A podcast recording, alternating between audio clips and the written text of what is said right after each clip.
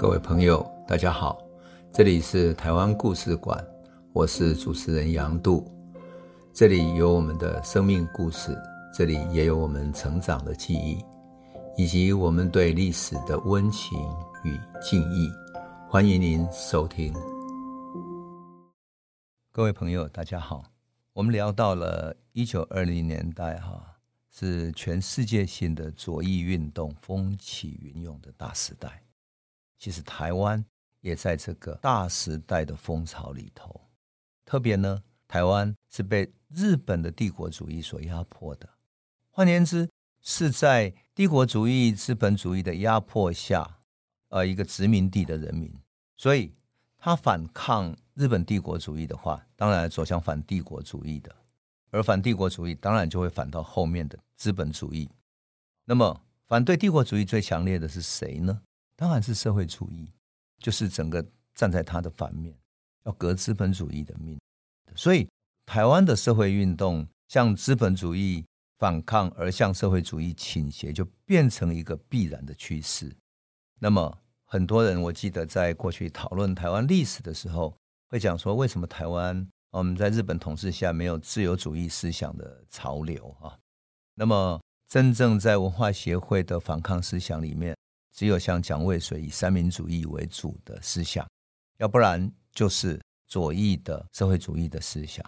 原因就在这里，因为资本主义背后的思想是自由主义，而自由主义所建立的所谓的议会民主、所谓的市场自由经济等等，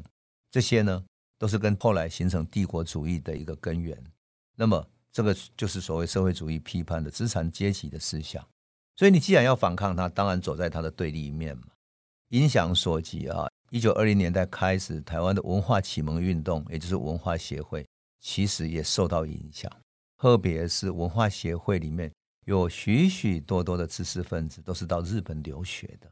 所以日本吹过来的左翼运动的风潮，也就影响了这些知识分子。我们上次有讲过，包括搞戏剧的张维贤，乃至于当时的日本留学生。回到台湾之后，他思想激进化，想要进行无政府主义、进行社会主义的革命等等，你就可以想见那样子的一个时代里面，台湾的风气整个慢慢在转变了。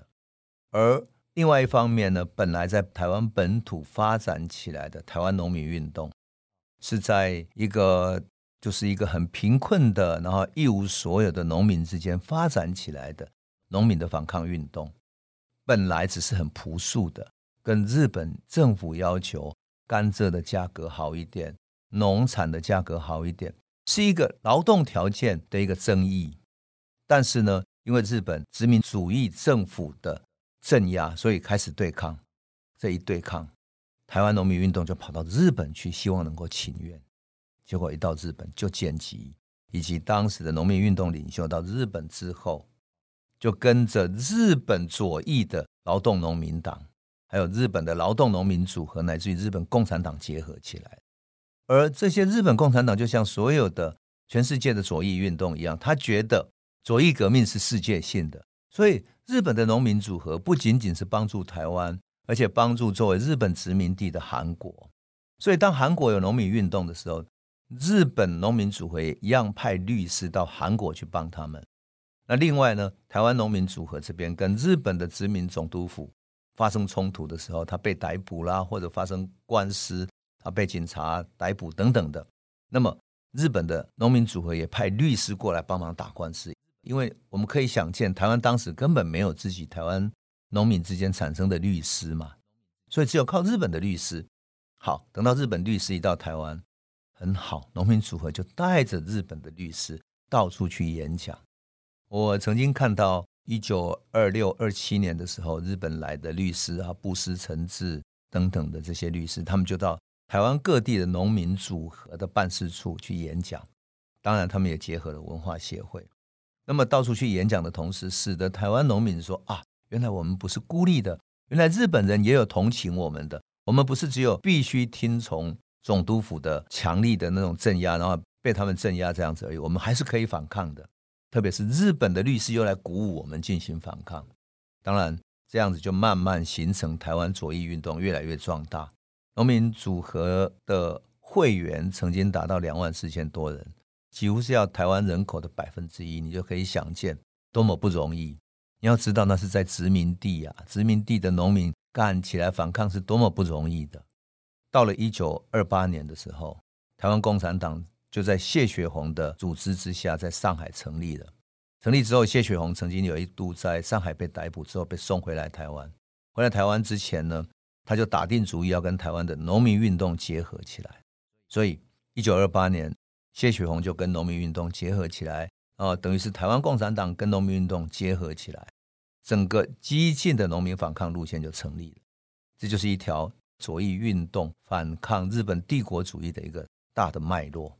这个脉络跟文化协会又不太一样。文化协会里面呢，本来是要文化启蒙的，可是因为左翼运动的关系，所以内部就分裂了，分裂成什么？原本比较温和的。还仍然希望维持文化启蒙运动的这些知识分子，就慢慢在退缩了。像比如说林献堂啊、蒋渭水等等，他们就希望说不要那么激进，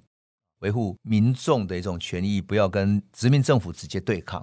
可是激进的革命路线者，也就是受到左翼影响的知识分子越来越多，特别留学生从日本回来之后，整个激进路线就慢慢越来越高亢了。结果。激进路线取代了温和的路线，所以文化协会人们称之为文化协会整个左倾分裂。那么蒋渭水他们就退出文化协会，啊，林献堂他们也退出文化协会。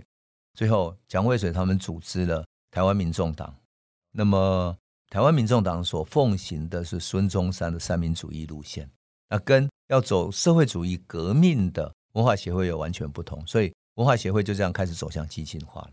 这个就是台湾左翼风潮之下的一个影响，但是当然时代不允许。为什么不允许呢？因为日本的军国主义抬头，所以在一九二八年，日本开始逮捕日本本土的东京啊、大阪等地的一些激进的共产主义分子，那同时也逮捕激进的社会运动者，也就是左翼运动在日本是受到镇压的，但是在一九二八年这一年。台湾农民组合依然不死心，他觉得即使是作为殖民地，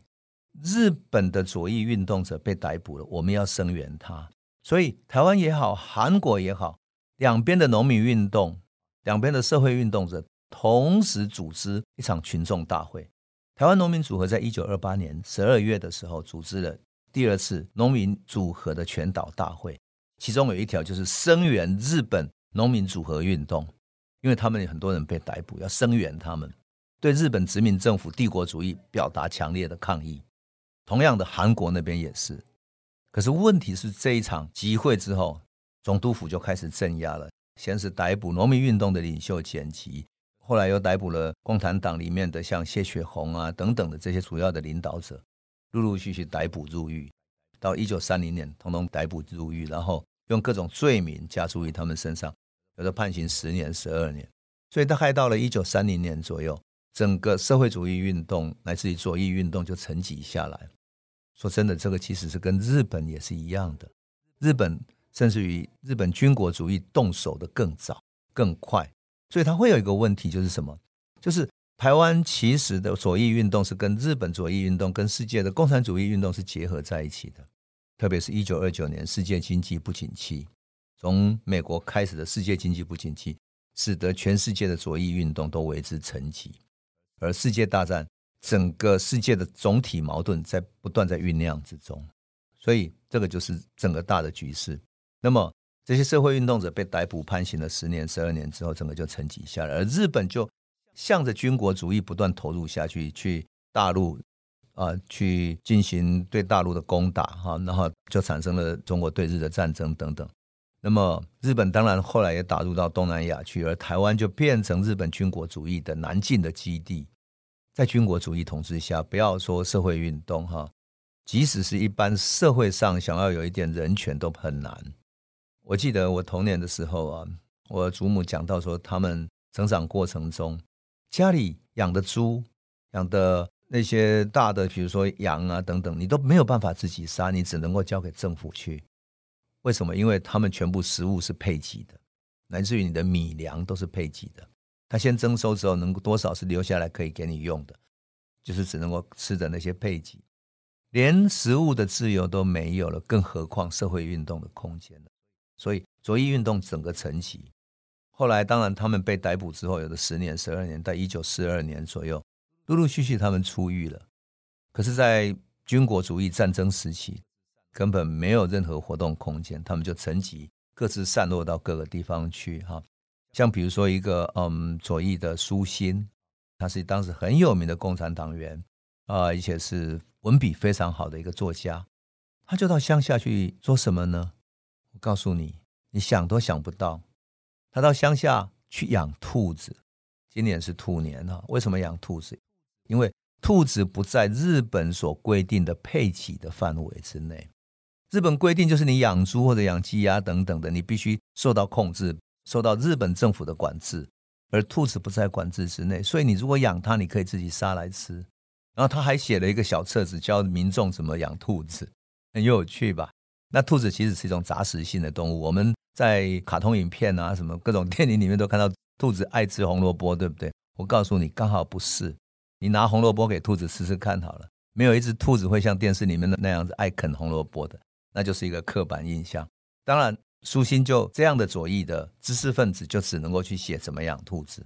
有点悲哀。那像共产主义者谢雪红，就到乡下去种田去，勉强度过他的日子。而像剪辑农民运动的领袖，也到乡下去了。一直到什么时候呢？一直到一九四五年日本投降。我觉得日本投降是一个台湾左翼运动的关键点。为什么？我们可以想见，原来反日的都是属于左翼的知识分子，而日本投降的时刻，日本军队宣告对台湾失去了他统治的正当性。日本原来合法的统治要结束了，可是原来跟日本在一起的那些走狗、警察的走狗、特务的走狗，台湾民众会服气他们吗？当然不服气啊！连日本警察都管理不了社会治安，管理不了台湾社会了，这些走狗能够管理得到吗？所以。一九四五年台湾刚刚光复的时候，所发生的现象就是最特别的。很多走狗被民众追打，太多人以前受过他们压迫，想要报仇啊，想要报复啊，所以整个社会是很混乱的。警察失效了，社会治安也失序了。所以当时的台湾报纸出现很多报道是什么？乡下人的牛突然半夜被牵走了，然后走了就不见了，因为马上就被杀掉了。你要。找谁去帮你追查这些小偷呢？没有，没有警察。就在这个时候，你想能够出来维护社会治安的是谁？就是原来入狱的、受到民众敬重的这些社会运动者，因为他们的风骨、他们的风范、他们的骨气，使得民众佩服他们。他们成为地方上的意见领袖，也是民众愿意信服、愿意听他们指挥的人，他们就浮现出来了。所以简吉啊、谢雪红啊等等。这些人就成为各地的地方领导者，然后随后呢，国军里面有一个很重要的，就是台湾义勇队。台湾义勇队派了一个人过来，叫做张思德。张思德在台湾呢，找了一个叫陈义松的人，请他成立三民主义青年团。陈义松就以三民主义青年团的名义，在国军还没有来之前，在毫无授权也没有所谓的权力授权的情况底下，把台湾民众组织起来。用三民主义青年团组织的北部、中部、南部、高雄等等各地的三民主义青年团的分部，而主要的负责人都是过去社会运动者，就是左翼社会运动的这些人，因为他们有社会良心，他们为受苦的民众去争取正义、争取公平，所以受到肯定，人们愿意跟着他走。这个时候，只有民间真正肯定的人才能够出来，这个就是台湾左翼传统里面这些人。开始从台湾社会浮现出来了，可惜的就是国军来了之后，这些国军过来接收的政府人员，碰到过去当日本走狗的许多既得利益者，这些既得利益者拿着他们赚来的钱财，重新去收买前来接收的官员，于是这些官员接收了贿赂，各种的，有金子、有车子、有女子、有什么五子登科等等，就是说各种贪污贿赂。那这些人呢，接受了贿赂之后，重新跟过去日本的走狗这些人结合在一起，所以当然引起民众的不满，也会引起过去三民主义青年团这些正派的，原来从事社会运动、为民众争取社会正义的人所不满。这个就是慢慢台湾累积真正的不满。很多人都说二二八的时候是所谓省级的问题，其实不是。其实这个背后真正的核心是接收者和过去的日本留下来的那些走狗们、那些既得利益者重新结合在一起。民众在政权转换的时候，他希望转来的是正义，转来的是公平，转来的是对于过去殖民帝国的反抗，乃至于对整个被污蔑的、被镇压的人进行平反。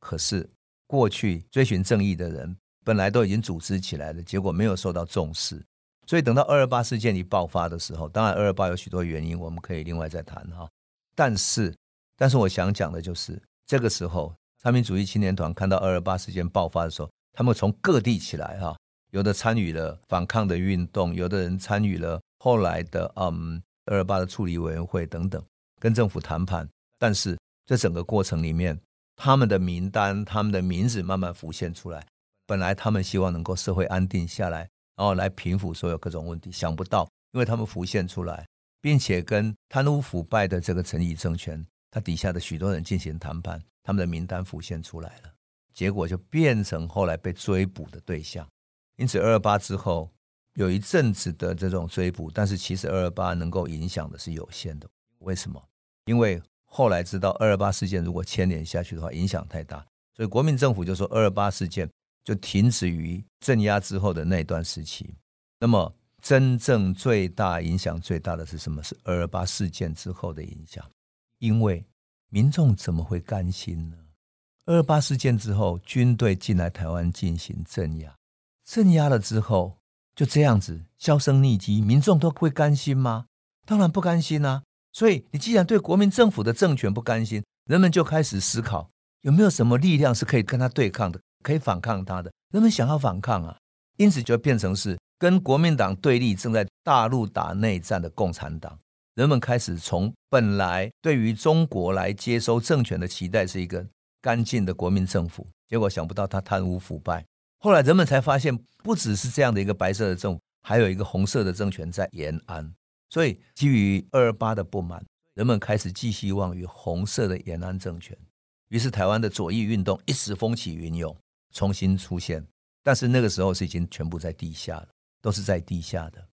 所以我说，在二二八事件之后，二二八事件其实是使得台湾左翼运动不断扩散延展的一个最好的时机，而且迅速的扩展开来。可是，迅速扩展开来也变成一个最大的危险。为什么？因为他对于加入共产党的人是没有进行像大陆那样的一个，就大陆共产党那样有一个比较严格的考核，有一个思想的、行动的等等的一种考核，没有，就很多人就就加进去了。而且国共内战在大陆发生的时候，眼看国民党快要垮掉了，所以有一些投机分子啊，也跟着加入到共产党里面去。他觉得如果政权转换之后，他也要保留一些脉络，他可不要像一九四五年的时候。等到国民政府来了才去收买，他要先埋下脉络，建立人脉。万一政权转换了，他两边都可以投注。我要讲的就是台湾的有一些有权力、有势力、有财力的人，他当然会做两边投资，这样才能够确保他的安全。这个是很人性、很正常的。那么，这个就是在一九四七年二二八事件之后，台湾左翼运动风起云涌的一个一个原因，也是一个大的情势。当然，更重要的是，台湾的知识分子、年轻人对于白色政权的不满，所以向左转。可是到了一九四九年，国民政府大量撤退来台之后，开始逮捕左翼的知识分子，然后进行左翼的清理，我们称之为“白色恐怖大逮捕”了。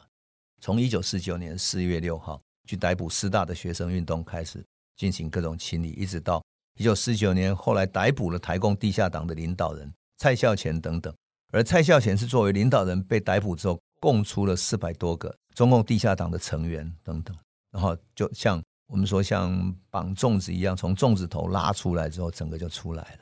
就这样子，左翼思想就失去了所有的人哈，左翼思想的这些知识分子就在这个脉络里面，整个被被逮捕、被清算了。即使是存活下来的人，也因为跟这些人有各式各样的连接而受到监视。书不能出版，乃至于在戒严时代啊，许多人因为思想的问题被逮捕进去坐牢。他也没有罪名，也没有加入中共地下党，也没有参加读书会，没有。就因为他拥有一些左翼的书，一两本书，而这个书可能是一九四五年那个前后所带进来台湾的各种残留的书而已，就被抓进去了。抓进去没有罪名，就进行思想改造，就所谓的变成思想犯这样。所以我们就说哈，一九四九年之后，白色恐怖之后，真的是把台湾的左翼运动整个砍断了。而戒严下来的，从一九四九年之后戒严三十八年，三十八年，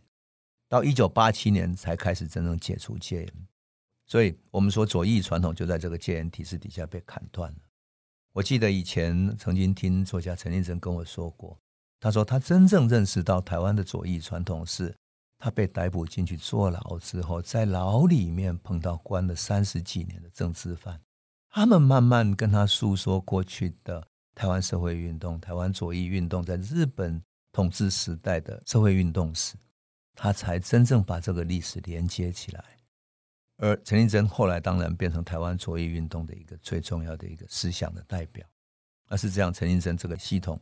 才真正把左翼的系统、左翼的思想延续了这个命脉。所以，我们长期说哈，从长期、长远的历史来说，台湾只有右翼的思维，缺少左翼的思维，所以我们的世界观是不够立体、不够完整的。那么，我们在讲这个台湾史的时候，回头当然也会反省这一点。那我希望的就是说，我在讲台湾史的时候哈，我希望我们的朋友也能够理解到说，我们不只是要补回来一个历史，我们也要补回来一个世界观。补回来，我们作为一个健康的人所应该有的左眼，用我们左边看、右边看，做比较、做批判性的理解、反省，看到一个更完整的世界。在冷静的思考、反省、观察之后，我们去选择我们个人未来的道路。我们选择我们自己看世界的方法，选择自己的世界观。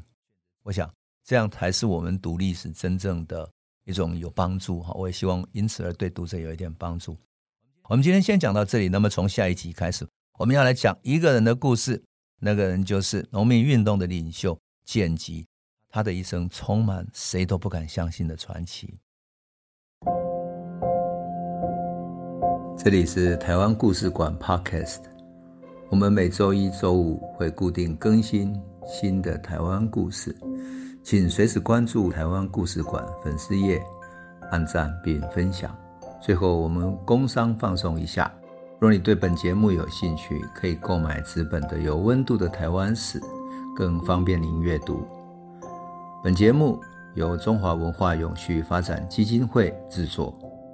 连震东文教基金会赞助。